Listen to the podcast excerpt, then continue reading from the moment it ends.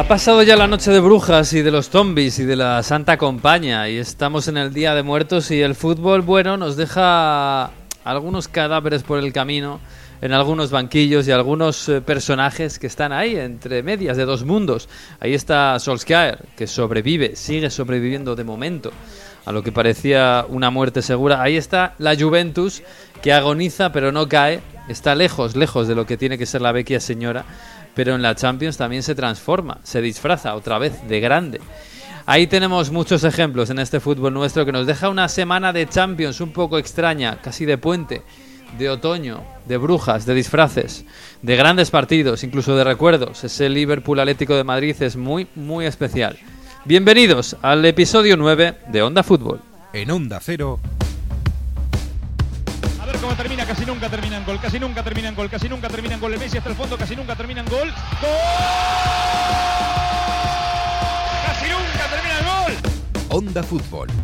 Fútbol internacional con Miguel Venegas.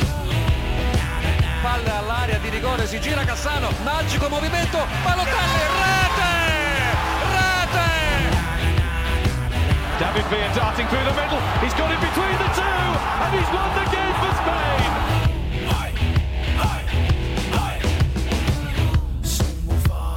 Bueno, pues ya estamos, ya ha pasado la noche de brujas y estamos en el Día de los Muertos y ha empezado una semana de vivos y muertos y revivir y, mucho fútbol, que es lo que nos interesa. Hola Mario Gago, muy buenas. ¿Qué tal? ¿Cómo estás? Muy bien, muy bien. ¿Qué tal? Tenemos a Jesús por ahí haciendo cosas inglesas, no sé si tema Halloween, no, no, no lo sé, o el, el Poppy Appeal. Eh, por ahí por Italia bien, ¿tú el Halloween lo has visto bien?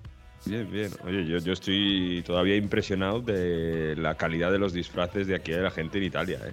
Yo he ¿Ah, visto cosas muy, muy, muy, muy, muy curradas. ¿eh? Sí. No sé si en España yo me he ¿Hay perdido tanto. De, de disfraces como Estados Unidos? ¿O se, se alquilan Pues casi, ¿eh? currados?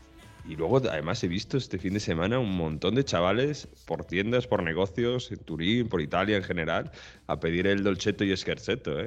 el, el truco trato. yo de verdad me, me he quedado un poco flipado, ¿eh? no, no pensaba que era tanto, tanto, no me acordaba yo, no sé si por eh, porque ha pasado la pandemia y demás, pero la gente tiene muchas ganas de salir, de fiesta, bueno, bueno, estaba el centro de las ciudades italianas hasta arriba.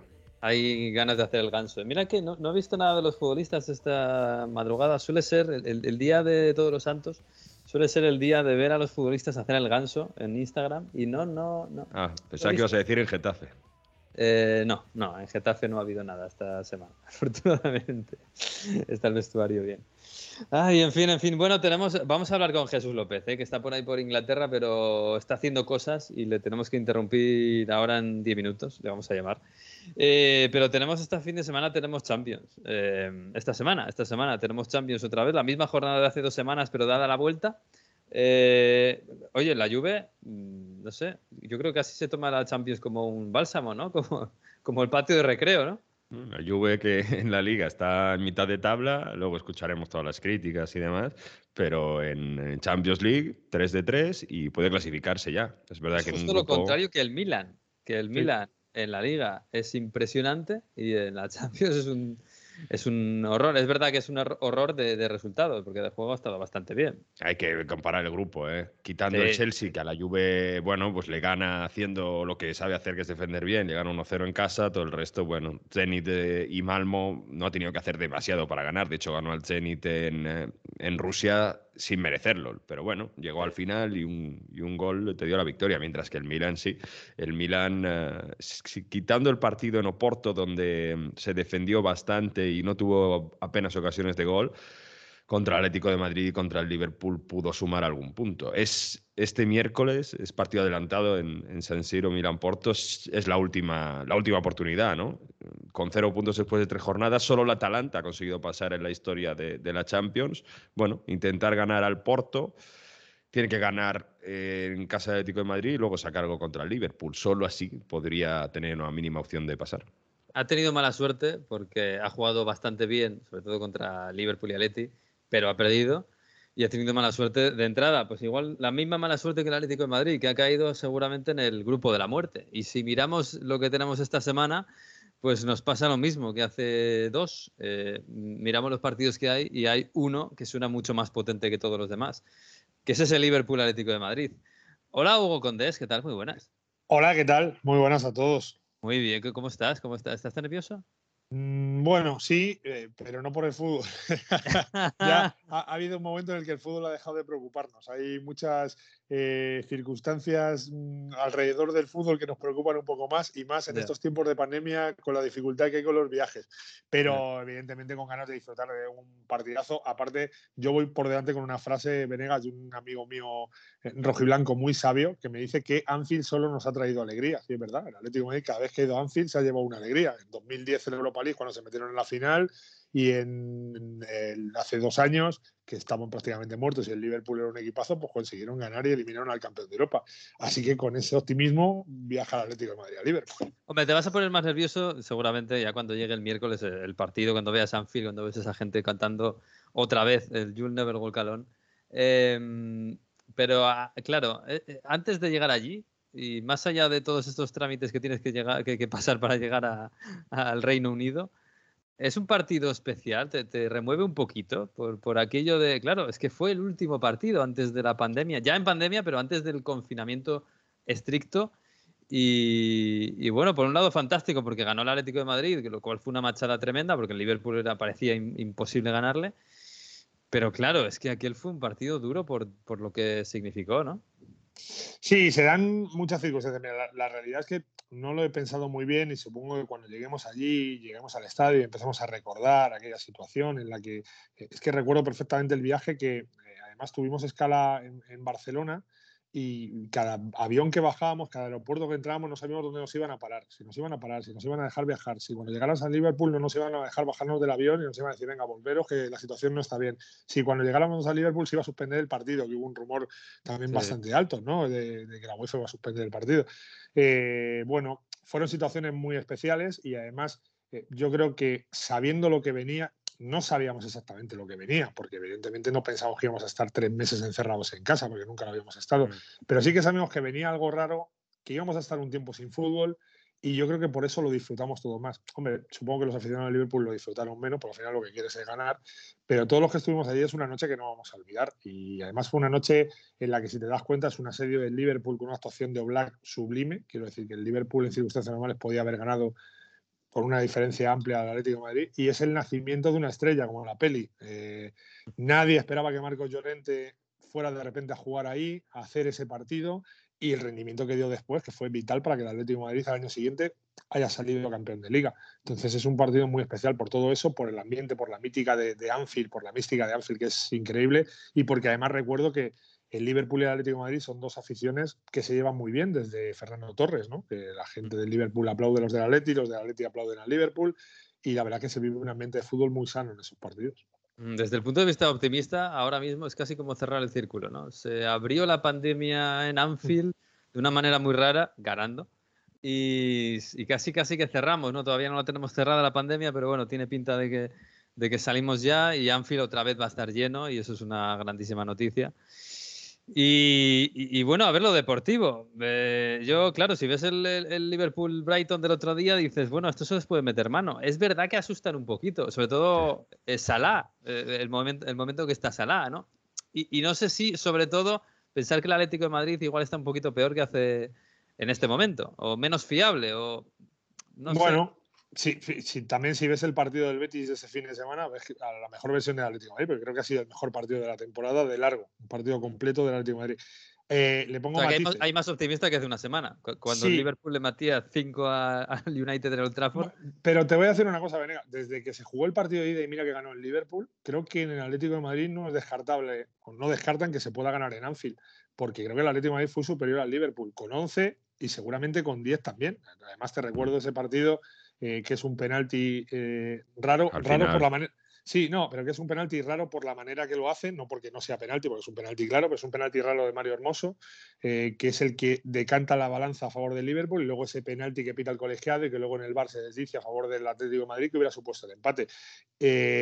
a mí me parece que el Atlético de Madrid demostró que le puede jugar de tú a tú al Liverpool, que puede ganarle al Liverpool, que esto depende Mira, más que del Liverpool, creo que depende del Atlético Madrid, de la versión del Atlético Madrid, que es una versión fiable, defensivamente que no cometa errores, eh, que tenga un buen llano black y que luego los de arriba estén inspirados. La baja de Griezmann parece mentira, pero la baja de Griezmann creo que es importante, porque creo que en las dos últimas semanas ha dado un paso adelante y se parece al Antoine Griezmann de la primera etapa del Atlético Madrid. Ayer hizo, por ejemplo, un muy buen partido contra el Betis. Eh, creo que Joao Félix llega en muy buen momento a ese partido de Anfield. Eh, y para mí la, la, baja que más daño le hace y que le está haciendo en este inicio de Champions, y por eso creo que el Atlético de Madrid está teniendo tantas dificultades en este arranque de Champions, es la de Stefan Savic, que sigue arrastrando la sanción de, del duelo octavos de final ante el Chelsea del año pasado y que mañana no va a estar, y, o el miércoles no va a estar, y que es un, una baja muy delicada, porque claro, la salida de Savic engloba la entrada de Felipe, que fue un futbolista que nos dejó maravillados hace dos temporadas, pero que desde esa temporada ha ido bajando sus prestaciones y es verdad que ahora mismo no es un futbolista tan fiable como el montenegrino, ya no solo por las prestaciones de Savic, sino por lo que implica al resto de compañeros, ¿no? La seguridad que otorga. Es un poco el caso de Godín cuando juega en el Atlético de Madrid. Ya sí, no es solo sí. cómo él juega, sino la seguridad que le da a los demás cuando, cuando él está. Y, y creo que esa baja es importante para el Atlético de Madrid y, y es la que eh, hace que pueda estar un poco más preocupado de cara al partido de Liverpool. Pero yo insisto, a pesar de que el Liverpool es un equipazo y tiene jugadores espectaculares, creo que esto depende más de cómo esté el Atlético de Madrid que de cómo esté el Liverpool eh, de cara a, a, a, ser optimistas para ese partido. Sí, que, que tenga de... suerte el Atleti, que no encuentre Salah un tiro desde la frontal a los cinco minutos, que haya sí. ahí un medio desvío y que condicione también un poco el partido. Hombre, no, eh... y, que, y, que, los primeros minutos Anfield no te amedrente y que Salah eh, y, y, la presión del Liverpool no te amedrente, porque ya los primeros minutos en el, en el Metropolitano fueron muy malos del Atlético de Madrid. Luego, Por eso. Es verdad que se levantó y tiene mucho mérito, ¿eh? pero claro, esos dientes de sierra en la Champions te pueden penalizar cuando tienes delante a un jugador como Salah. Seguro. Hombre, Así espacio que... a la espalda de la defensa como dejó el United, Simeone no lo va a dejar. Es decir, ah, eh, va a ser muy, muy difícil que el Liverpool tenga tantas facilidades para atacar como lo tuvo contra el día del United, ¿no? De hecho... El agujero ese de, que, que, hizo, que dejó Solskjaer en la banda de Salah no lo va a dejar. Claro. Solo... Mira, el, el partido, de el partido el partido Mario se va a parecer más a lo que vimos en la ida que a lo que vimos en Old Trafford. Quiero decir, eh, si el Atleti no comete errores defensivos, eh, al Liverpool le va a costar y te puede hacer goles y te va a hacer goles seguro, pero le va a costar mucho más. Y también el Atlético de Madrid tiene, tiene mucha pólvora arriba, ¿no? Yo, Félix Correa está muy bien, eh, Carrasco está bien, le vimos ayer, eh, Luis Suárez que vuelve a un escenario muy especial para él. Quiero decir, este es un partido de tú a tú, a cara de perro, y yo insisto, creo que el que esté mejor defensivamente es el que se va a llevar el partido, porque los dos tienen mucha pólvora arriba. Sí, el Liverpool no está para tirar cohetes. Eh, eh, mira, vamos a conectar con Jesús, que ya está por ahí. A ver, que hablar del Liverpool. Hola Jesús, muy buenas. Hola, ¿qué tal? ¿Cómo estamos? Bien, bien, que eh, tú estás bien, ¿no? Bien, bien, bien, bien. Te vamos a robar un rato, estás haciendo cosas inglesas de las tuyas. pero Halloween. bueno, sí, sí. ¿Qué tal por allí? Esto es serio, ¿no? Por ahí por, por Inglaterra sí. el Halloween se... va en serio, ¿no? Sí, si en España está llegando, ¿no? Ha llegado en últimos años, aquí ya, ya era una tradición importada hace mucho tiempo. Que por cierto, que hay sí. un, un, un, Twitter o un hilo de Twitter muy interesante sobre eso de eh, un buen amigo de la casa, de Guillermo Fesser, que nos tuiteó el otro día, que habla de ¿Sí? lo de la tradición de Halloween y que es muy interesante. Yo lo recomiendo. ¿eh? Sí, sí, sí, sí, sí, lo, lo, he visto, lo he leído. Sí, sí, no, sí, claro, es que está claro. Sí, es que es una tradición de ida y vuelta europea. Además, si es que será por tradiciones. Esta misma, el fútbol, es una tradición que no viene de España. Eh, oye, que le estaba diciendo a Hugo que, bueno, y a todo el que me ha preguntado esta semana, que el Liverpool, que sí, que da un poco de miedito, que, que Salah está espectacular, que el equipo va funcionando poco poco a poco, pero claro, ves el partido contra el Brighton o ves el resultado y dices, esta gente no, sí. pues no da tanto miedo. Sí, eh, es verdad. A ver, viendo el partido y analizándolo, yo lo dije además en directo en, en Dazón, eh, me parece que es un partido que hay que analizar más eh, en cuanto al mérito del equipo pequeño que en cuanto al demérito del equipo grande. Tendemos a hacerlo al revés, ¿no? Siempre eh, si gana el equipo grande es un mérito y si pierde es su demérito, pero en este caso yo al Brighton le doy eh, una buena parte de ese, de ese, empate. Está haciendo una campaña fantástica el equipo de, de Graham Potter. Y esa segunda parte, yo creo que, a ver, en el minuto 20 parecía el partido prácticamente decidido para Liverpool. 2-0, llegó a marcar Sadio Mane el 3-0 y se lo anularon por, por una mano, bien anulado, por cierto. Eh, pero al final yo creo que primero eh, el verse en el caso de Liverpool con el partido casi resuelto, sabiendo que tiene entre semana un partido muy importante con, el, con un rival durísimo como el Atlético, yo creo que le pesó y segundo el Brighton, oye, eh, la segunda parte la dominó, eh, asumió riesgos, se fue a presionar arriba, eh, y solo queda quitarse el sombrero con, ellos. Para mí, un partido fantástico, valentía desde el banquillo y valentía, por supuesto, de los jugadores para ponerlo en práctica. Como digo, mucho más que criticar a Liverpool, a mí por este partido me sale a, adular casi casi al Brighton. Sí, sí, está haciendo un temporadón. Lo que pasa es que Jesús, claro, hablamos de que Liverpool trata de volver al nivel de 2019 y en 2019 esto no le pasaba. Porque en 2019 Van Dijk era un capitán general inexpugnable y esa defensa no era la misma. ¿eh? Sí, me ha gustado con AT, que conste, ¿eh? me ha gustado con AT, pero sí, Van Dijk no está en el nivel de 2019 todavía. Eh, yo lo he contado alguna vez, a mí una vez un, muy buen médico deportivo me dijo que al final si un jugador tiene una lesión grave y larga, una cosa es el alta médica y cuando pueda volver a jugar, y otra cosa es cuando pueda volver al nivel que tenía antes de la lesión. Y, me decía, tú calcúlale el tiempo que ha estado de baja, ese tiempo es lo que va a tardar una vez que vuelva a jugar para volver al nivel previo. Es decir, que si Van Dijk ha estado prácticamente un año de baja, según esas cuentas de la lechera, tendría que estar, eh, tenemos que esperar un año entero para que vuelva a coger el nivel de antes. Uf, sí, 2022-2023. Exacto. Es decir, bueno, eh, no es un método científico, pero me parece acertado eh, entender que hay que esperar un buen tiempo después de, una baja prolongada para esperar que alguien que estaba a un altísimo nivel pueda volver a estar a ese nivel en todo, porque ya no solo es físico, es el ritmo de partido, es confianza en todo lo que hace. Eh, el otro día en el partido me fijaba en una jugada en la que le hace una entrada un poco regular a, Van Dyke y se cabreó muchísimo. Claro, es que lo tiene muy, muy reciente todavía y, le protestaba al árbitro y, parecía un poco fuera de sí en ese momento. Eh, yo imagino lo que le estaba pasando por la cabeza es lo de, lo de Pickford, claro. Pues sí, claro. Sí, me cuadra ¿eh? esta, teoría, por lo menos con Van Dijk, eh, me está cuadrando bastante. Bueno, oye, más allá de. Sí, Salah sigue en un momento espectacular. Mane parece que está volviendo un poquito. un poco el Liverpool de siempre. pero claro, estábamos recordando que este fue el partido, el último, el último partido antes de la pandemia. Yo no sé si allí en Anfield eh, la afición del Liverpool o en Inglaterra se tiene en cuenta esto, se recuerda que, bueno, y que además y que además fue el primer partido gordo que perdió aquel Liverpool.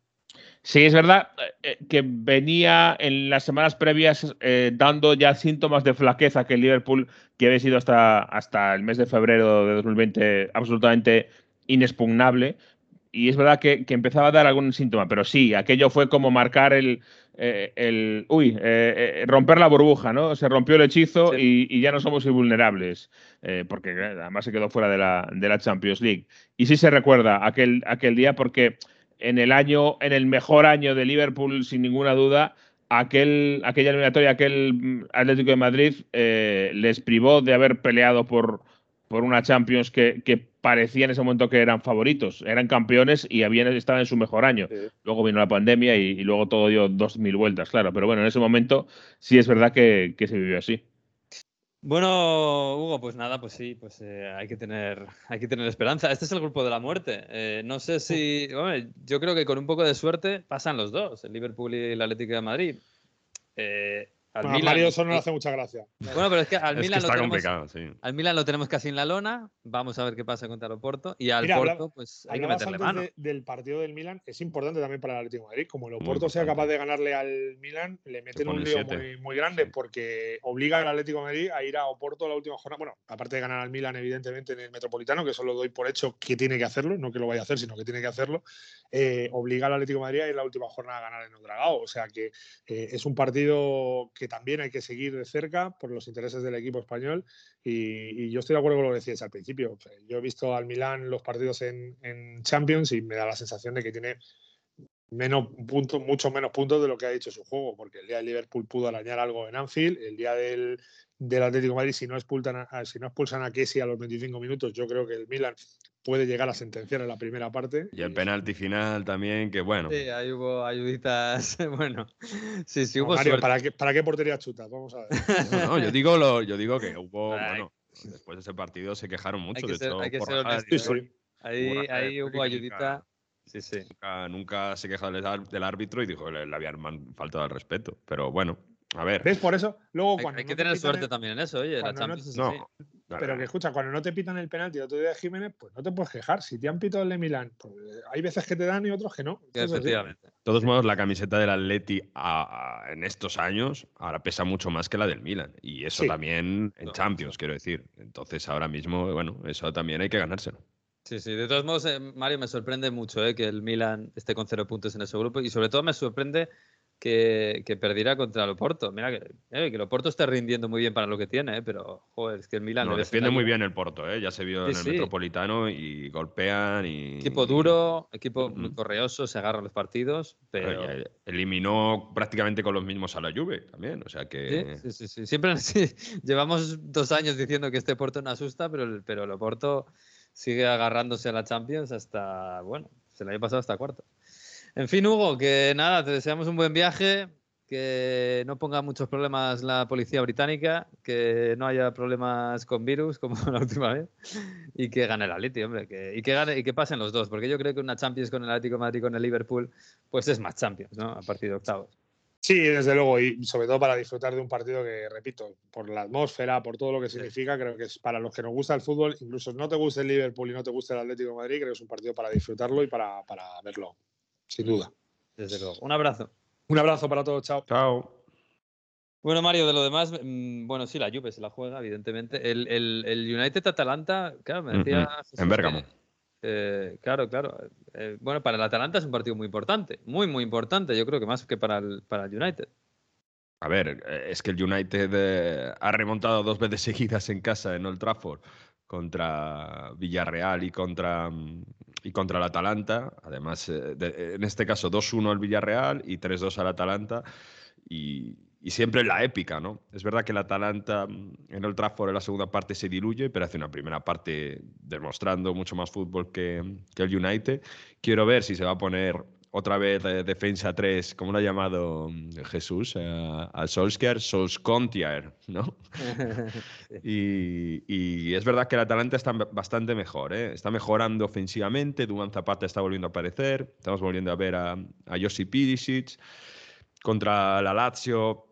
Este fin de semana otra vez algún eh, error atrás de más, pero bueno, demostrando otra vez que, que con, em, que llegando sobre todo por bandas y, recuperando rápido y haciendo fútbol ofensivo mm, muy, muy, muy veloz, ¿no? transiciones rápidas, puede hacer daño. Yo, yo le veo bastantes opciones al Atalanta, sobre todo si el United sigue dejando, bueno, sigue siendo así de lento atrás, ¿no? que yo creo que lo que le está perjudicando más de no jugar al fútbol que, que- que tampoco produce tanto centro del campo, porque al final, si tú defendes bien con el talento que tienes arriba, pues te, te saca de los partidos. Pero es verdad que en ese grupo de Villarreal y Atalanta, si no pasa nada raro, se va a decidir en esa jornada, la siguiente, ¿no? La de, jornada 5, a finales de noviembre, en eh, Bérgamo, Atalanta-Villarreal, el que pase con el United.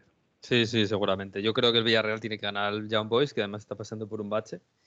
Y, sí, hombre, el United entendemos que va a ser el campeón del grupo, pero bueno, vamos a ver, porque hay aguas turbulentas por allí. Y vamos a ver el, el Dortmund Ajax, que tal y como está el Ajax. eh, Pues que la- a ver si hay un poco de, de vendetta, ¿no? Porque el Ajax pasó por encima sí. al Dortmund el otro día 4-0 ¿eh? en, eh, Sí, sí, en el Johan. Cruyff Stadium.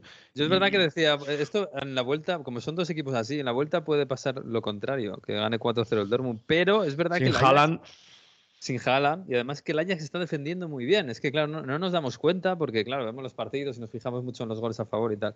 Pero es que el Ajax está cerrando muy bien la, la defensa. Es verdad que en Holanda, que las defensas, bueno, pues eh, tradicionalmente no son especialmente duras, ¿no?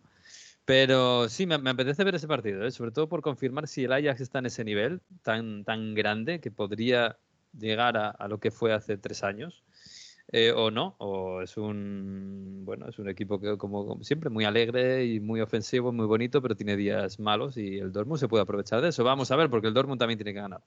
Y el En fin. Leipzig contra el París, que se puso 1-2 hace dos semanas, que solo el doblete de, de Messi al final, en una buena acción y de penalti, evitó que, que no sumara el París. Ojo, ¿eh? Porque es verdad Yo- que Sí, tengo ganas de ver si Messi en Champions sí que está enchufado, porque en Liga, joder, me está dando lleva tres de- goles en Champions y cero en Liga, Messi. No, y- pero y es que además le ves el otro día contra el Lille y. bueno, es que lo, lo cambiaron en el ¿eh? descanso. Sí, sí. Sí, sí, sí, están, están mal. Está- El único, Y- que, el único que hay, bueno, los únicos dos que, que están muy bien son Mbappé y Di María.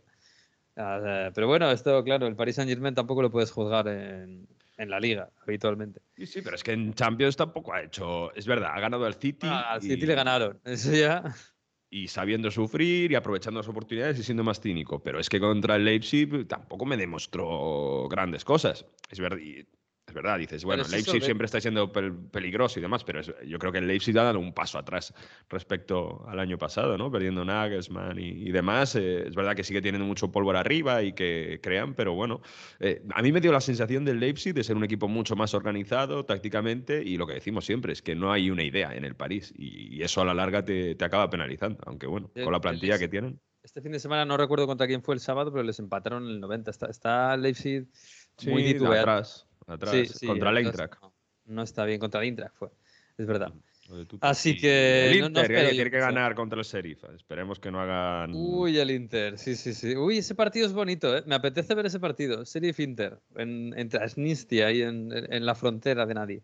Por ahora es el único que ha ganado al Sheriff en esta Champions. Y si está Dzeko al nivel que está, que ha reposado este fin de semana y, y le ha valido al Inter, porque ha marcado con dos goles Correa, debería, debería valerle porque, bueno, físicamente el Inter está bien y al final saca ocasiones para, para marcar. Tiene que no, no liarla atrás, pero yo creo que ofensivamente debería ganar, eh, debería marcar y acabar ganando el partido.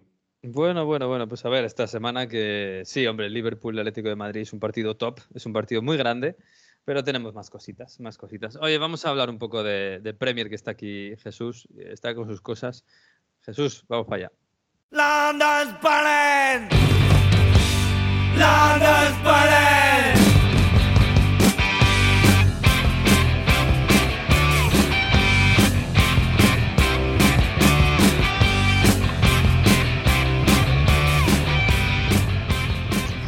Bueno, Jesús, hablábamos de Champions. En Champions está el United. eh, y no sé qué United. Vamos a ver contra la Atalanta, la verdad. Eh, ayer vi un gráfico muy bonito en la, la- la paradoja de, de Solskjaer y Arteta, ¿no? que van haciendo Sí. una especie de onda, los dos, que parece que le van a echar y de repente resurge parece que es un pedazo de entrenador y, y vuelve a hundirse. Y así, bueno, lo de Solskjaer a mí me parece increíble. Lleva tres años así.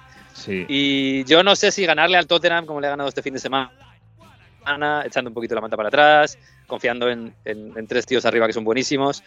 Yo no sé si le va a salvar o todo queda dependiente del derby del fin de semana que viene. Sí, a ver, yo creo que ayuda, pero, pero nada más. Porque obviamente si luego viene el City y te pinta la cara en casa después de lo de United, eh, haberle ganado el no Tottenham de uno, que por cierto, veremos cuánto tiempo sigue siendo el Tottenham de uno, ¿eh? pero eso cierro paréntesis porque va aparte, eh, no, no te va a ayudar. Entonces, eh, sigue necesitando ganarle al City o por lo menos eh, hacer un muy buen partido. Si pierdes, mm, perder con honor. Se me ocurre que por ahí a lo mejor sí se puede salvar.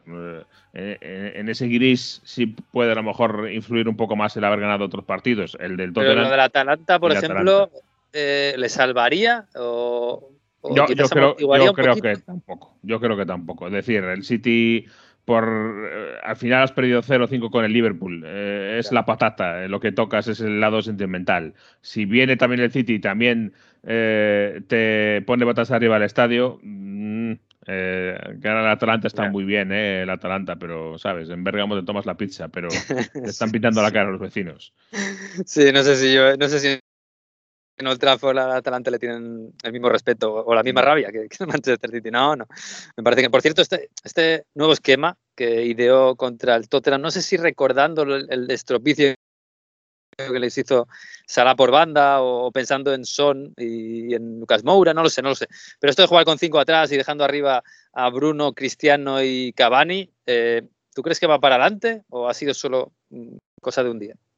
A ver, em, sinceramente, yo creo que lo de los cinco defensas lo veo más complicado que se quede, nunca se sabe, porque si ahora empieza a sacar muy, muy buenos resultados, pues a lo mejor sí. Pero el cambio de, de ataque, en el ataque, eh, sí creo que hay algo ahí. Eh, En el hecho de juntar a, Cristiano y a Cavani, eh, eso tiene su, su punto, ¿no? Y su, su atractivo. El año pasado Cavani también empezó sin contar nada el año pasado y acabó la temporada como eh, titular absolutísimo y, y nadie más, so- solo perdería el puesto en caso de que pasase algo increíble, como por ejemplo que de repente Ronaldo apareciera otra vez en Old Trafford, ¿no? Y es lo que ha pasado. Pero yo creo que eso sí tiene cierto atractivo. Eh, puede ser que sumándole uno más al ataque si, si te cargas los tres centrales, eh, pero ese esquema de los dos de los dos delanteros con Bruno por detrás. Incluso puedes hacer un 4-4-2 eh, con dos mediapuntas un poco más eh, abiertas que fueran Bruno y el otro, pues puede ser Greenwood, puede ser Solskjaer, eh, perdón, Rashford, Solskjaer no creo, Rashford, etcétera, o Jadon Sancho. Sancho. Eh, eso sí creo que puede ser un, un camino futuro de- a- para un equipo que al final mm, desde hace años ah, muy poquito se había movido en ese sentido. Sí alguna vez había jugado con tres centrales, eh, Solskjaer eh, utilizando muchas veces la, idea de, de Luke Shaw como central por la banda zurda. Shaw ha mejorado mucho y ha, y ha hecho una gran temporada como lateral, entonces yo creo que por ahí ya no lo ve tan claro y además que está Barán, con lo cual ya tienes eh, con Maguire, Barán y uno de los otros, en este caso Lindelof, tienes tres centrales, yo creo que de más garantías que antes. Yo creo que sí, que lo del ataque lo vamos a ver más veces. Lo de la defensa mm, lo- no lo tengo tan claro. Sí, es que además, eh, bueno, a ver cómo encaja, porque eh, el partido contra el Tottenham veías el banquillo y estaban Rashford, Sancho, Greenwood, incluso Lingard, que bueno, cuando entra lo ha hecho muy bien. Pues cuatro jugadores que ahí no, no encajan mucho en ese esquema. Hombre, podrían encajar porque al final te adaptas, ¿no? A a jugar media punta, delantero más o menos. Pero es verdad que al final lo que habla, yo creo, es una plantilla del Manchester United que es espectacular, que puedes jugar no a Sí. cualquier cosa, ¿no? Igual a igual al toque de Guardiola o algunas pequeñas cosas no, pero, pero tienes un plantillón, ¿eh? Y el gol que marca Cavani, que participan muy bien Bruno, Cristiano y Cavani, es que te hace, te hace darte cuenta de la plantilla que tiene el United, que este Cavani que, marcó- que me- marcó un golazo no estaba jugando. No estaba jugando nada. Y, y fíjate, yo creo que no, tampoco le viene tan mal a la plantilla, porque nos hemos acostumbrado a United con ese 4-2-3-1 a tener jugadores, y, y pienso sobre todo en Rashford y en, eh, y, en, eh, y en Greenwood y también en Martial, que nos estamos olvidando de él, También. que son jugadores que están entre la delantera y la banda y que estaban jugando muchas veces eh, pegados a banda. Y en, ese dos de arriba, si te, un día te falta Cristiano o te falta Cavani o, o lo quieres dejar en el banquillo, yo creo que Rashford haría muy buena pareja eh, con, con Cavani o con Ronaldo. Greenwood lo mismo. Greenwood es el jugador para mí más interesante porque es un futbolista que eh, su gran eh, atributo es el gol, el acierto de cara al gol, y aún así juega en la banda. Entonces, si le pones un poquito más cerca del área, veríamos. Y el único que no entra ahí es Jadon Sancho, que sería el representante un poco de eh, el extremo más tradicional, ¿no? Pero, pero bueno. sí, pero eh, incluso estaba pensando que Sancho incluso no me pegaría mal que, que fuera un sustituto de Bruno en la media punta, ¿no? Sí, Un jugador- o, o puedes jugar un 4-4-2 y que los dos mediapuntas sean Bruno y Jadon Sancho, Sancho. también. Sí. sí, me estás convenciendo, ¿eh? la verdad es que es verdad. sí, sí, no, claro, pero es que al final es lo que te digo, es que tiene un plantillón el, el Manchester United. Sí, sí. Y Bueno, había un pues poco de veremos. movilismo táctico en el Vamos. equipo y, y puede que esto lo cambie. Bueno, lo de lo de Ole is in the wheel. Oli se at the wheel. ya o- hay prudencia. Debe- Se ha cantado, se ha Ya cantado, ¿no? ¿eh? Eh, eh, El otro día. Sí, la- pero- sí, sí, Pero de verdad o con De verdad, de verdad. La afición visitante cantaba Oles at the Wheel. Yo creo que eh, en el United Bueno, bueno, bueno. Hay, hay una cuestión que es que todo el mundo tiene muchas ganas de que a Ole le vaya bien. Y eso también explica en parte esta forma que tiene tan increíble de, de sobrevivir. Porque en cuanto se ve un pequeño resquicio de esperanza, todo el mundo se, se agarra porque todo el mundo quiere de verdad que Solskjaer sea su nuevo eh, Ferguson. Claro, otra cosa es que la realidad se imponga o no. I want to believe, ¿no? Exacto, exactamente. Bueno, bueno, pues veremos si siguen creyendo después de lo de el fin de semana que viene, que es gordo, gordo, gordo. En fin, oye, por cierto, eh, antes de ir al, al Newcastle Chelsea, eh, el West Ham, hay que empezar a hablar un poco del West Ham porque Sí. eh, ha ganado 1-4 en Villa Park, que es verdad que bueno, el Aston Villa con, con uno menos en la segunda parte y tal, pero ves los últimos goles del West Ham y esa gente va volando. Ves a Fornals y, y- y- y es que está jugando con una sonrisa de felicidad, por no hablar de Antonio, que es un personaje que mira, este fin de semana no ha marcado, pero, pero sigue cuajando todo en ese equipo, da una sensación, y está David Moyes ahí, ¿eh? que hacía mucho Sí. que no lo veíamos eh, Desde, desde sonreír también, ¿no? Desde Pero, madre mía, est- están empatados a puntos con el City, ¿eh? Sí, estará a puntos con el City y además con todo merecimiento y con todo el mérito, ¿eh? O sea que no hay que quitarle, eh, vamos, ni un ápice de, mérito al West Ham United. Eh, muy buen equipo con ataque después de haber dado muchos saltos, muchos bandazos. es el primer gran West Ham que vemos en este estadio. Desde que dejaron su estadio, parecieron un poco perdidos pues mira que han, mira que han tenido protestas, en momentos horribles, caos, pero joder. Y no nos olvidemos, por cierto, que el West Ham United acaba de, eh, entre semana, eliminó al City de la Copa de la Liga, que es la competición del City de Guardiola en la Copa de la Liga, la gana prácticamente siempre. Pues no la va a ganar este año porque, porque el West Ham United le aguantó muy bien el 0-0 y luego en los penaltis pasó el equipo de David Moyes también. Así que gran semana para para eh, el cuadro de David Moyes, el cuadro, recuerden, del estadio eh, olímpico de Londres, el estadio de Stratford, ese estadio un poco frío, eh, que si te vas, por ejemplo, a la tribuna de prensa, que es, se supone la zona noble del estadio, no estaba llevar unos auriculares, unos binoculares, perdón, unos prismáticos Como para ver el partido. Sí, sí, porque Ah, no, no, no, ¿eh? no, no es nada fácil verlo desde allí. Entonces, con todo eso, el equipo está encontrando otra vez y está poniendo las piezas en su sitio. Y la verdad que, hacía tiempo ¿eh? el West Ham que, que, no tenía una perspectiva tan buena. Sí, da gusto verlos, ¿eh? ahí con pompas de jabón y todo. y además, eso, además tienen el mejor himno de la Premier, estoy diciendo. El mejor. Sí, sí, sí, sin duda, sin duda, sin duda. Bueno, eh, eh, el City cayó contra el Palace. Yo no sé si le ves alguna, alguna explicación a esto. Yo sigo, no sé, yo al final igual soy un poco pesado y simplista, pero yo le sigo viendo el mismo problema al City, que no tiene nueve, no tiene punch, no tiene... Eh, le falta el, último punto de verticalidad. verticalidad. Arriba incluso empiezo a ver triste a Grillis, cosa que da más tristeza todavía desde está fuera. Está costando, ¿eh? Está costando, sí. Sí, pero no, no, no sé, hay, hay alarmas por allí no, no, no, empiezan a descolgarse un poquito No hay alarmas, entre otras, entre pues yo creo que el equipo en sí les ha enseñado a, confiar, porque es un equipo que siempre acaba encontrando el camino. El año pasado, la última vez, que tenía una, una crisis bastante más profunda que esta, la verdad, eh, que esta no es ni, ni siquiera crisis, y acabaron encontrando el camino. Yo creo que si van a encontrar el camino, eh, creo que es ya endémico porque es verdad que lo de los centrales lo han arreglado, pero desde hace años, eh, ¿cuáles son las eh, posiciones en las que arrastra más problemas el City? En el lateral izquierdo y en el delantero centro. Y esto es así desde que el Kun Agüero empezó poquito a poquito a apagarse, eh, lo del delantero, y sigue siendo. Y en el lateral izquierdo, es verdad que ahora con Kyle Walker eh, tiene eh, una carta maravillosa que es Cancelo, que lo puede poner por la derecha, lo puede poner por la izquierda y por ahí lo adapta un poco. Recordemos que el City tiene un lateral izquierdo, Mendy, que está en la cárcel. Eh, parece que está... Hay novedad eso, ¿no? No, no, al menos conocida públicamente no hay novedad. no está jugando y no se le espera en breve. Tiene un, juicio pendiente muy serio y por un, tema muy serio, como es una agresión sexual. Así que de momento nada. Y a partir de ahí, pues eh, como dices, Grillis tiene la confianza de Guardiola totalmente, porque es que juega de titular casi siempre y no es fácil eso con Guardiola, así que algo le ve, pero no está funcionando de momento. Y vamos a ver cuánto tiempo eh, le mantiene Guardiola la confianza, porque al final eh, hay que recordar que tienes en el banquillo a gente como, no sé, como Mahrez, como el, otro día Gundogan, eh, Bernardo Silva no estuvo bien también otro día, pero ha hecho unos partidos este mes fantásticos.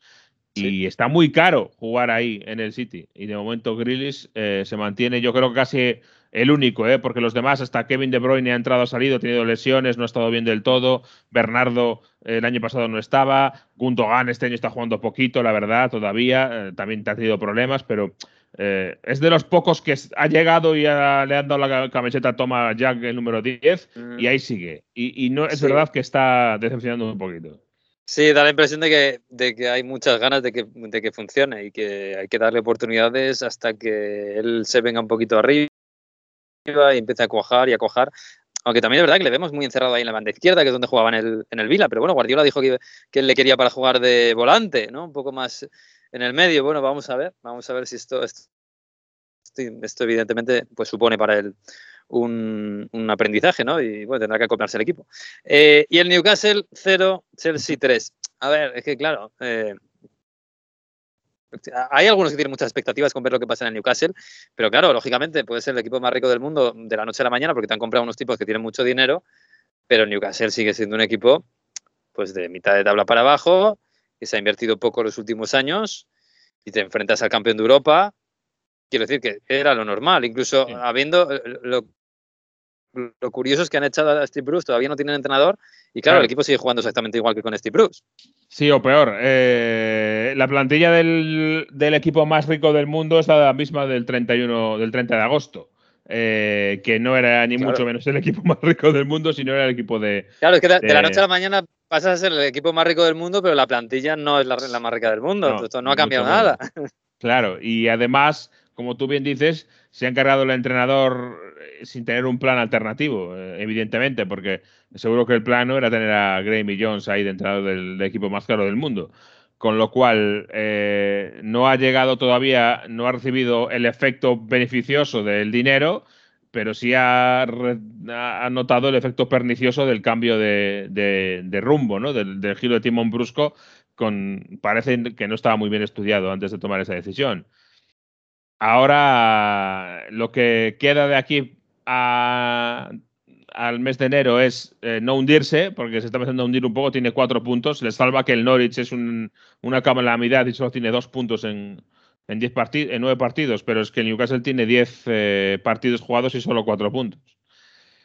Y empieza a tener ya un cierto, ya tiene tres con la salvación, tres con el siguiente, que es el Leeds United, tres puntos. Y lo que tiene que hacer es intentar sobrevivir. Y luego en enero hay que ver a qué es lo que puede fichar, porque tampoco es en esta posición ahora mismo el eh, equipo, yo creo, más apetecible para hacer grandes fichajes. ¿eh? Te pueden dar mucho dinero, pero No es un caramelito para nada. Claro, es un jugador eh, importante. lo que, lo que hablábamos de un tipo Coutinho y tal, yo no sé si viendo el programa Coutinho se va a meter ahí. No es lo mismo Claro, yo, yo- yo creo que yo creo que enero va- vamos, no sé, salvo que me sorprendan y hagan magia, magia, magia con dinero, pero bueno, magia.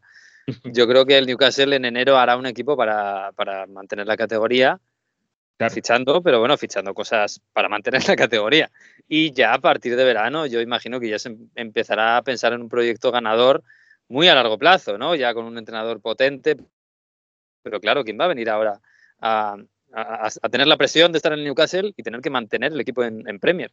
Y Es, que, muy claro, difícil. Y, y- y con esto yo me hago una reflexión. O la prensa está súper despistada o, o el club, la agua, club- ¿no? Por- No, o, o la dirigencia del club ah, tenía una idea irreal de lo que es el mundo del fútbol, porque, claro, eh, José Mourinho, José Mourinho eh, acaba de firmar por la Roma. ¿Tú crees que a los dos meses de estar en la Roma va a dejarles plantados y va a irse? Eh, Brendan Rodgers, Brendan Rodgers, con todo lo que ha hecho el Leicester en los últimos años, en el mes de octubre va a dejar plantado de repente al Leicester para irse un rival. Eh, es, eh, no tiene ningún, incluso hasta Steven Gerrard. No, tiene mucho sentido eh, eso. Como digo, o la prensa está muy despistada y ha dado nombres que no son reales y que en ningún momento estuvieron eh, en las llamadas y en la agenda del Newcastle, y- o si la prensa acierta, es que en el Newcastle alguien eh, no tenía muy claro cómo era esto en el mundo del fútbol, porque no tenía ningún sentido. No, no hay por dónde cogerlo, pues tendrás que buscar un entrenador en el paro que, que tenga cierta proyección, no vas a buscar a alguien ahora mismo que, o, es que el Newcastle está esperando a que haya alguien que salte de su puesto, alguien que, que sea despedido, uno de estos que ha buscado, no lo sé, pero no tienen, no, le acabo de, de entender el plan de echar a Steve Bruce y, y- decirle a, a Brendan Rogers que se venga, o al propio Graham Potter, pues tampoco, lo estamos igual, no, no, no tiene sentido. Sí. Sí, me parece que ha sido un poco una decisión casi automática, ¿no? Estábamos, estábamos hartos de Mike Ashley, fuera Mike Ashley. Llega nuevo Sí. dueño, estamos hartos de Steve Bruce porque jugamos muy mal. Pues fuera Steve Bruce. ¿Y ahora qué? Claro, Pues, pues- pues- pues no sabemos. Hombre, es verdad, tienen suerte, entre comillas, de que el mercado de entrenadores es muy grande y es muy difícil para, para muchos entrenadores y que siempre hay entrenadores en el paro. Pero es lo que digo, es que ahora el, proyecto a, corto plazo tiene que ser un proyecto para sobrevivir. Y ya empezaremos Claro. a pensar otra cosa el año que viene. En fin, bueno, Jesús, que te dejo ahí con, no sé si quedarán disfraces por ahí, no sé, te dejo con tus cosas inglesas. Y nada, que disfrutes de este día, ¿eh? ahí vamos con los Si, pumpkins. si puedes. algo haremos, algo haremos. Un abrazo. Adiós. Dammi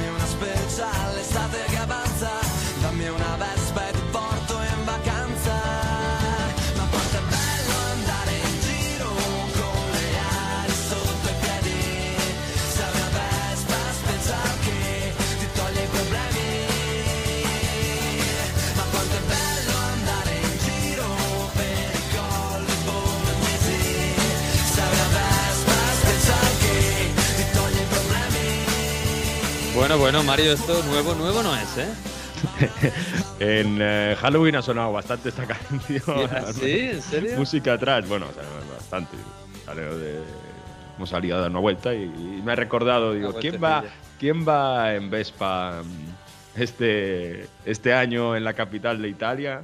Un personaje así que gusta a algún, pe- a algún periodista de Onda Cero que sigue Getafe y Leganés. No sé, no sé quién puede ser. sea, José Mourinho, José Mourinho a. Mourinho de- de- de- del pop italiano, ¿no? Bueno, a ver, eh, en la versión italiana, que no sé, lo he traído también porque yo creo que en España se conoce la versión en español, cambia un poco, ¿no? Ahí hemos escuchado que dice mm, quanto è bello andare in giro con le ali sotto i piedi. Y dice, mm, si hay una vespa, espacial, una vespa espacial, eh, sí, espacial, especial que te tollo y problemi. Pues es lo que va a tener que hacer Mourinho esta semana, yo creo.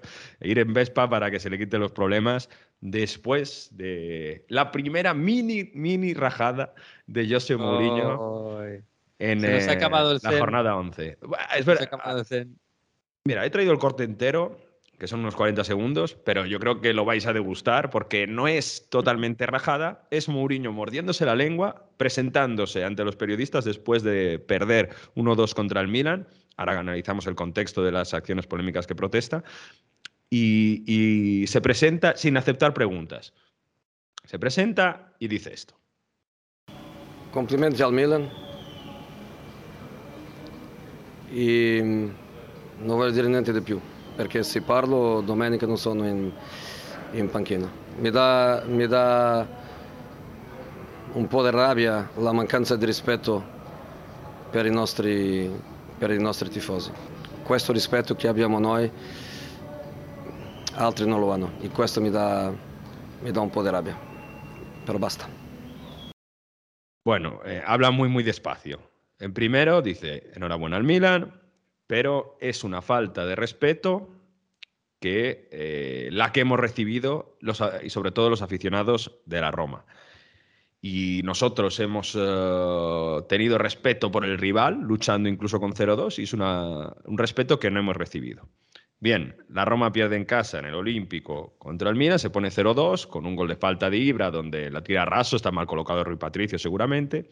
0-2. Bueno, está, está mal colocado Benetut, que está en el, en el suelo Sí, también, imagino, ¿no? visto- Porque hay, hay un tipo en el suelo que lo El hemos cocodrilo. ahora que está muy de moda, el cocodrilo. Hasta Messi le hemos visto ahí. Y resulta que Ibra de la tira rasa y le me- mete gol por debajo de la barrera. ¿Qué es Claro, esto? pero si está el cocodrilo en una parte, el portero tiene que estar de la otra. Claro, ¿no? o sea, hay que ah, lectura, hay que poner al tío más alto que tengas, porque si no, no llega. ¿no? No sé, bueno, ahí hay polémica entre Beretud o polémica, vamos, discusión. Sí. Pero claro, la- la- lo, lo verdadero polémico de que se quejan los aficionados de la Roma, el penalti que, que recibe en el 0-2, que es verdad que hay rodilla, choque rodillo contra rodilla de Ibáñez contra Ibra, y luego toca un poco el balón. Bueno, son de estos penaltis que siempre decimos, en Italia y en España se están dando, y en Inglaterra o en Europa no se darían jamás. Y ya Más en Mourinho... Italia que en España, ¿eh? Sí, es verdad, es verdad, que llegamos a una media de cinco penaltis casi por jornada. Ya Mourinho caliente. Al final acaban echando a Teo Hernández, empuja a la Roma en los últimos minutos, en un rechazo acaba marcando el Sarawi. Sale una Roma de carácter en los últimos minutos que no había salido antes, porque es verdad que aunque hay ocasiones en la primera parte, el Milan gestiona mucho mejor el partido, con un Ibra que está espacial.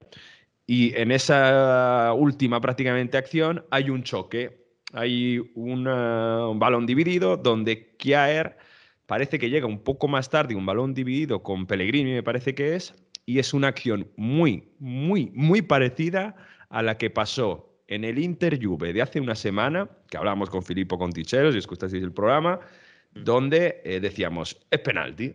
¿Por qué? Porque llega antes el jugador, eh, en este caso era de, mm, de la Roma, llega luego el del Milan y le toca en el pie. Y claro, de estos penaltis milimétricos, pero en esta ocasión el VAR no llama a Maresca, Mourinho se coge un cabreo de la leche, tira el puño, se va corriendo al vestuario y hace esta declaración. ¿no? Entonces, eh, bueno, eh, dos penaltis discutibles, uno se lo dan al Milan, no se lo dan a la Roma, la Roma podía haber empatado al final, pero ahí vienen todas las quejas de Mourinho. Ya, el agravio comparativo de los árbitros, esto es una, una cuestión eterna, evidentemente. Bueno, de todos modos, cuidado, ¿eh? que el, el jueves llega, llega a Roma el Bodoglind. No creo que vaya a hacer rotaciones otra vez Mourinho y no, no, no veo sacando al mismo once inicial que, que Noruega que recibió 6-1. De todos modos, Ah, del ah, Milan... Morbo va a ver, ¿eh? Morbo Sí. va a ver. Sí, sí. Y bueno, eh, eh, Mourinho no ha ganado todavía ningún partido importante. ¿eh? Es verdad que ha empatado contra el Napoli, pero si se trae a Mourinho a Roma es para cambiar la dinámica que tenía Fonseca. Que Fonseca tenía un equipo que no jugaba mal, como hace Mourinho, que, que crea fútbol, pero que los partidos importantes siempre perdía o como mucho empataba. Y la Juve perdió, eh, la Roma perdió con la Juve, ha perdido con el Milan, ha perdido el derby contra la Lazio, así que de momento Mourinho no está mejorando a Fonseca. Vamos a darle tiempo, pero es verdad que le está costando. Y, es verdad que la Roma no juega mal y que tiene argumentos para al menos luchar para estar en zona Champions, pero para el Scudetto ya, ya decimos que no. Y decía, de la otra parte, el Milan gestionó muy bien el partido. Con, em, con un centro del campo, bueno, que, que sin crear demasiado, pero que, que permite salir rápido en velocidad y sobre todo con un Ibra excelso. 400 goles en eh, las ligas nacionales es con 40 años, o sea que gol de récord, 150 goles en Serie A y sobre todo echándose el equipo a la espalda. Es que con 40 años los balones pasaban por ahí, porque tiene otras acciones, eh, por ejemplo, un gol que anulan a Rafael Sí, Leao. el gol con- anulado es un golazo. El de que para con el pecho y tira de volea cruzando es fantástico. ¿eh? También, o sea, es que, eh, bueno, da esa sensación de que se gestiona muy bien eh, las fuerzas y, a- y- y- y las gestiona para ser eh, importante, ¿no? Y es lo que hace este Milan a gran escala. Sabe aprovechar las oportunidades que tiene, sabe cuándo dominar, sabe cuándo golpear y así lleva 10 victorias en 11 partidos, colíder con el Napoli. A mí me tiene alucinado el Milan, de verdad, porque eh, da igual quién esté. O sea, parecía que el, el jugador más importante era Ibrahimovic. Ibrahimovic ha estado dos o tres meses fuera por lesión y no ha pasado nada. El equipo seguía igual. Parecía que Brahim Díaz era el jugador más importante. Bueno, pues ha estado con coronavirus, ni siquiera jugó ayer ni un minuto, que, que había vuelto al banquillo. Y no pasa nada. Y el equipo sigue jugando lo mismo. Teo Hernández parecía fundamental, está fuera, tampoco pasa nada. Quiero decir que el, que Mañán equipo- en portería, que había sacado un muy bueno. Está jugando contra Tarusanu, que es un portero. Bueno, ayer lo hace bien, ¿eh? Ayer lo hace Sí, bastante bien. pero bueno, Sí, sí, no, claro, no es mañana. No, no, no es un ni- nivel grande, pero nivel grande tampoco es el Marken o nivel grande. Salmakers. sí, Bueno, es el Makers, es que ya no sé cómo, cómo pronunciarlo. Leao, pues bueno, tiene picos, pero tampoco Quiero falla decir, muchos goles y este luego al Milan final te acaba dando. está sí, muy por encima de su, de su plantilla. Ese es el gran equipo, o sea, lo venimos diciendo, no es una plantilla de jugadores top. Es un equipo que es equipo, que sabe muy bien lo que tiene que hacer y sobre todo es que se ve muy unido, cómo van a presionar juntos, cómo en cada partido entienden cómo hay que jugar al rival y dónde hacerle daño. Por ejemplo, robar rápido a la Roma y, pillarles de- desorganizados. Y ahí, para mí, Stefano Pioli tiene un mérito tremendo, porque hay que convencer a todos estos de remadas al mismo lado y de ponerse a disposición de, de que sea un equipo así, ¿no? Compacto, competitivo y que, lo hemos dicho algunas, algunas semanas, este- seguramente contra la Roma no tanto, pero eh, ha recordado al Atalanta por, por cómo por cómo robaba y salía en velocidad, ¿no? De hecho, le ganó la propia Atalanta en Bérgamo haciendo de Atalanta, ¿no? Siendo más listo, presionando y, y yendo muy directos. Bueno, Mario, ¿cómo está? ¿Cómo está la Juve? Estamos en un proceso de a ver quién tiene la culpa. Hemos escuchado a Allegri, que ha dicho es, eh, estos 15 puntos de 33 posibles es para avergonzarse. Y claro, en los aficionados de la Juve empieza a ver este run run ya, si, a ver si Allegri no es el que ha conseguido tantos títulos en el pasado, a ver si va a tener algo la culpa. Y hay un gran proceso de quién es esta, de quién es la culpa de estos eh, partidos donde la imagen del equipo no ha sido buena. De la sociedad, porque se ha construido un equipo no a la altura, del entrenador, porque a punto no, no logra que, que los jugadores de la talla, o de los propios jugadores, que no están convencidos del proyecto. Entonces yo creo que para esto lo mejor es escuchar a los que están más en contacto con los aficionados de la Juve, que es una radio que se hace en Turín, que es la radio donde más eh, seguidores hablan de la Juve, y se llama Radio Bianconera, y ahí trabaja un buen amigo que se llama Luigi Schif. Hola Luigi, ¿qué tal? ¿Cómo estás? Hola, bien. Muy bien, ¿qué tal? ¿Qué tal está Turín hoy? Eh, un día Eh, festivo, un día no sé si un poco triste en lo futbolístico. Viene la Champions, que quizás os da un poco de alegría, ¿no? ¿Cómo está Turín? Eh, Turín está... allora, Juventus è compleanno as- oggi, no? Ah, ¿Ah, sí? eh, 124 años. Oh, Ma è un compleanno muy triste porque está con, in compañía con Verona y Empoli. Y è normale, hasta no, non è normale, hasta, perché, perché eh, Juventus, um, ho sentito Mario prima che diceva società, allenatore, giocatori, in questo ordine. Mm. Mm? O sea, Primero. los, los culpables los, para los, los aficionados son, sí. es la sociedad. Es, es, sociedad primera. Uh -huh. Entrenador Allegri segundo y jugadores terceros. Eh, società porque uh, en la plantilla eh, sono giocatori eh, no de Juventus. ¿Mm? Uh -huh.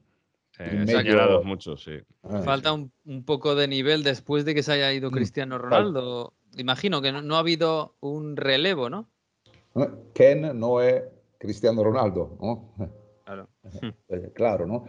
E eh, in medio al campo eh, Artur, Rabiot, Ramsey, eh, McKenny. In tre anni eh, questi sono i giocatori che ha comprato la Juventus. No è che Dira, no è Matuidi, no è Pjanic, è un livello più basso. Mm?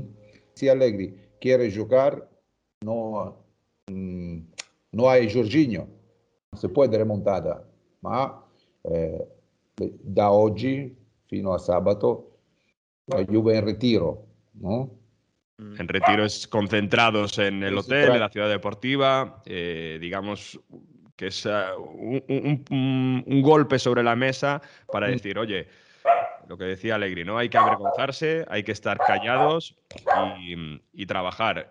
Yo creo que es verdad que la Juve tiene un problema mm, estructural y, por eso hay muchas críticas a la sociedad y, y, por eso yo creo que los aficionados de la Juve, bueno, buscan un chivo expiatorio de, de mm, tenemos un centro del campo que no está a la altura porque lo llevamos diciendo todo el año, incluso cuando se ganaba 1-0, la Juve no dominaba los partidos. Y, eso al final, pues cuando ibas justo, justo para ganar, el corto muso llega hasta un cierto punto. Cuando juegan con más intensidad que tú, lo acabas pagando. Y, eso es lo que ha faltado a la Juve contra Verona y Sassuolo y se ha vuelto a las andadas, ¿no? Esos resultados malísimos de las primeras jornadas.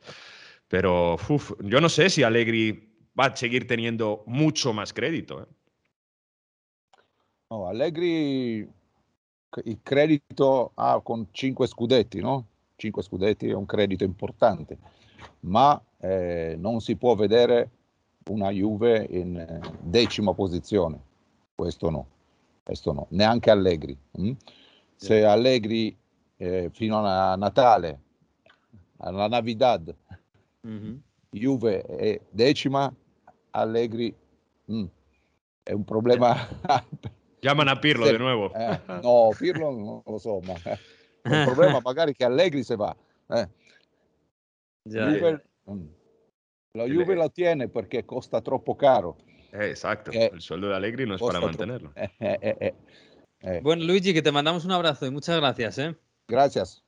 Chao, chao, chao. Ciao, ciao. Abrazo. Eh, el Inter contra el Udinese, bueno, faena de Aliño, ¿no? Em, casi destacar que, que el Tucu Correa, yo no sé si le va a pelear el puesto a Lautaro, pero No, alguien le tiene.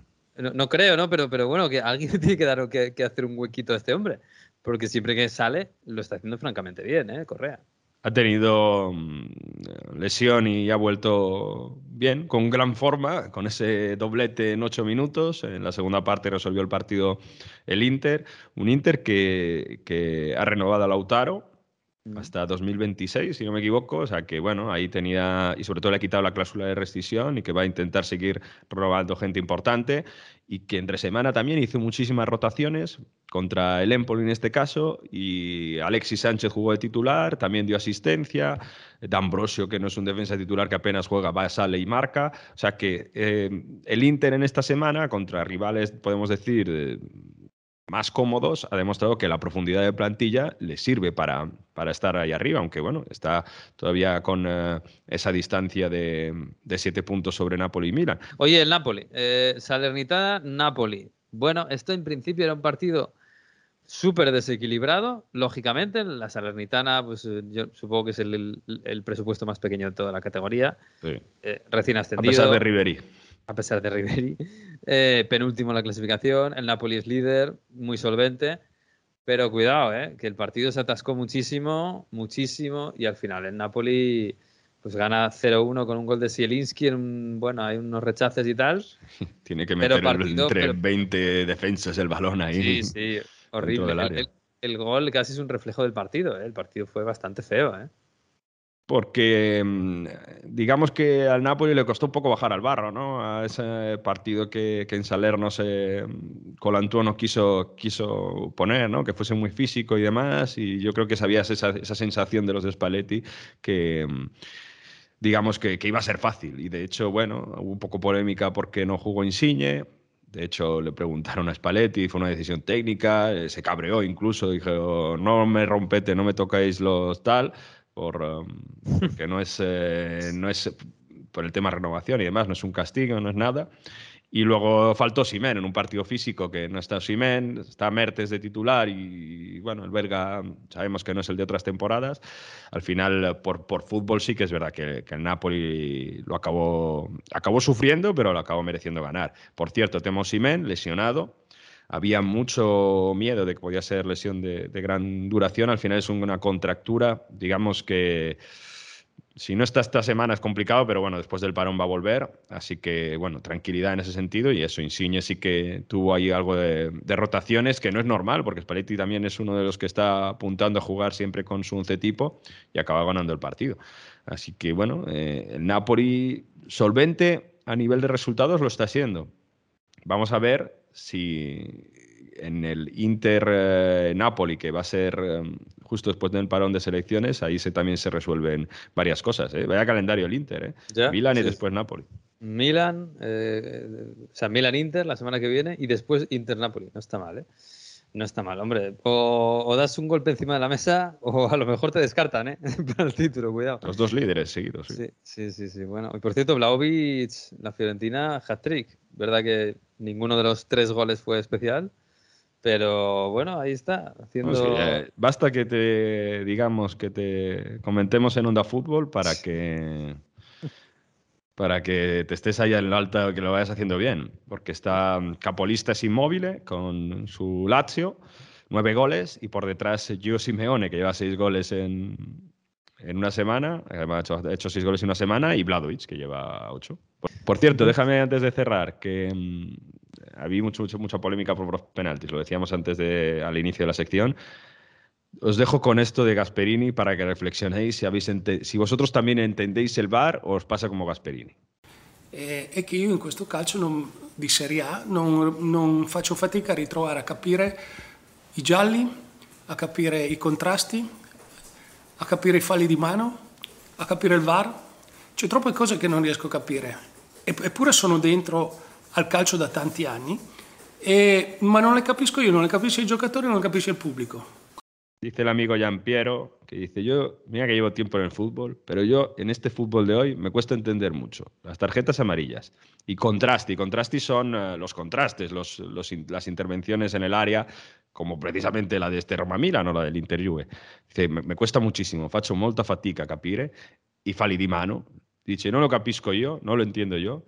No lo entienden los jugadores, no lo entiende el público, no lo entiende nadie. Todas estas cosas, no entiende el VAR nadie. Y es verdad, porque es que por- bueno, es lo que volvíamos antes. Cuando ya uno no sabe cuándo es penalti y cuándo no. Y, y dice, y menos mal que llevo en el tiempo, en el mundo del fútbol muchísimos años. El fútbol de hoy no hay quien lo entienda. Sí, sí, hace 10 años todo era un poco más sencillo y las manos incluidas, ¿eh? Era voluntaria e involuntaria y ya está. Y ahí lo que decidiera el árbitro, que, que todos tenemos una interpretación y si no estás de acuerdo, pues te fastidias. Se ha reunido el comité de árbitros esta semana y ha dicho, hay que bajar el nivel de penaltis. No puede ser que hagamos cinco penaltis a jornada. Claro, luego salen a Europa y, te piensas que te han robado porque no te han dado un penalti que ha sido así un penaltito de no sé qué. Esto pasa, pero bueno, es lo que hay. En fin, bueno, eh, eh, tenemos, a, tenemos al profesor preparado.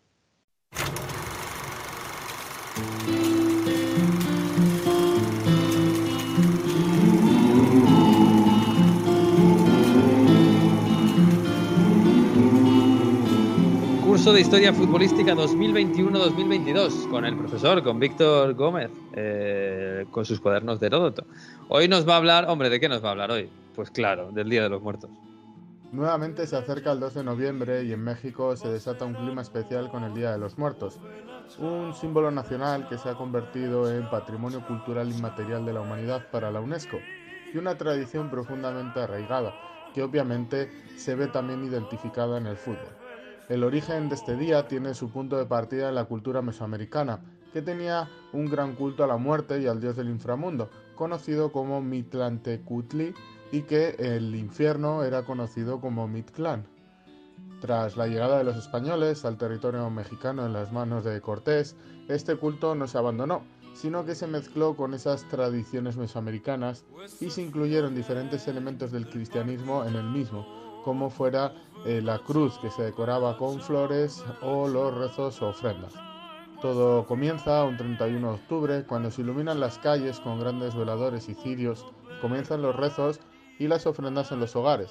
Incluso hay familias que pasan la noche en los cementerios celebrando y cantando los panteones para hablar con sus antepasados.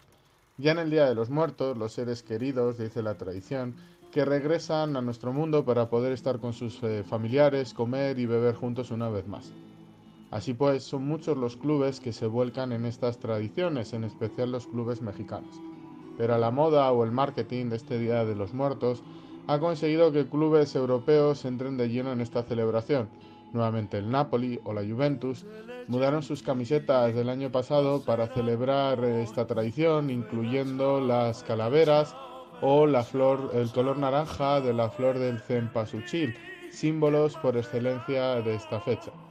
Esta flor tenía una unión entre la vida y la muerte en la época prehispánica, ya que su color estaba asociado al sol, pero su olor se decía que atraía y guiaba a los muertos hacia los altares y a las ofrendas.